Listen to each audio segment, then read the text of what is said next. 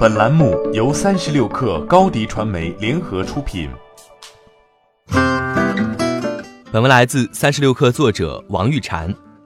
十一月二十六号，贾跃亭在法拉第未来总部举办了债权人会议，代表二十家债权人机构的三十余人参观了 FF 公司，试乘了 FF 九幺汽车，并讨论了债务重组方案。贾跃亭称，债务重组的成功与否决定了 FF 的生死。也决定了各位债权人的利益。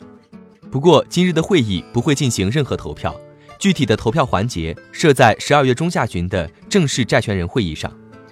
目前，贾跃亭提出的重组方案是由贾跃亭设立偿债信托，将其所持有的 FF 股份装入其中，债权人根据其所持有的债务金额置换为相应的信托份额资产。当然，他们接受这份方案的前提是认可 FF 股份的价值。但是很多国内的债权人并不了解 FF 公司的运转情况。这家公司从诞生起就伴随着产能滞后、资金链断裂、汽车起火、与投资人孙宏斌、许家印交恶、CEO 中途换人等各种虚虚实实的负面新闻。今日贾跃亭将债权人请到总部来试乘新车，也是希望能打动他们，说服他们将手中的债权置换为 FF 的股份。当然，那种明显不会接受这一方案的债权人根本没有受到邀请，比如上海揽财资产管理公司。揽财是在美国向贾跃亭提起诉讼并试图冻结他的资产的三家债权人之一。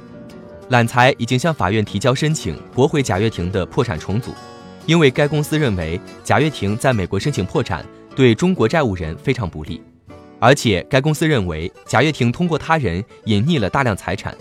但相关调查因贾跃亭提出破产申请而被法院暂停。根据贾跃亭此前提交的文件显示，所欠债务总额为三十六亿美元，但贾跃亭债务重组小组法务负责人张淼今日表示，实际债务总额应为三十二亿美元，因为之前存在重复计算的情况。同时，张淼表示，贾跃亭在美国住的房子是租的，不是买的。不过，这是一栋占地五千三百平米。建筑面积七百二十四平米，有四室七卫、四个停车位，依山傍水的大宅子，目前估价达八百九十二万美元，每月租金三点二万美元。贾跃亭债务处理小组坚称，贾跃亭已经公布了全部资产。关于揽财等债权人没有受邀来参加会议的原因，FF 公司发言人称，对于其中和大多数债权人的利益不符甚至相悖的企业，债务小组的确没有邀请。去年以来，有个别恶意债权人一直试图冻结贾跃亭所持有的 FF 股份，到如今试图阻挠贾跃亭债务重组进程，都是为了实现其恶意侵吞贾跃亭资产的目的。这和此次大会的目的是不相符的，和参会债权人的利益也是不相符的。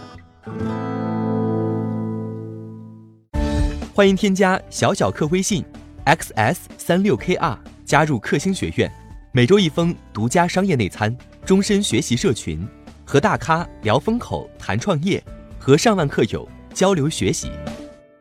高迪传媒，我们制造影响力。商务合作，请关注新浪微博高迪传媒。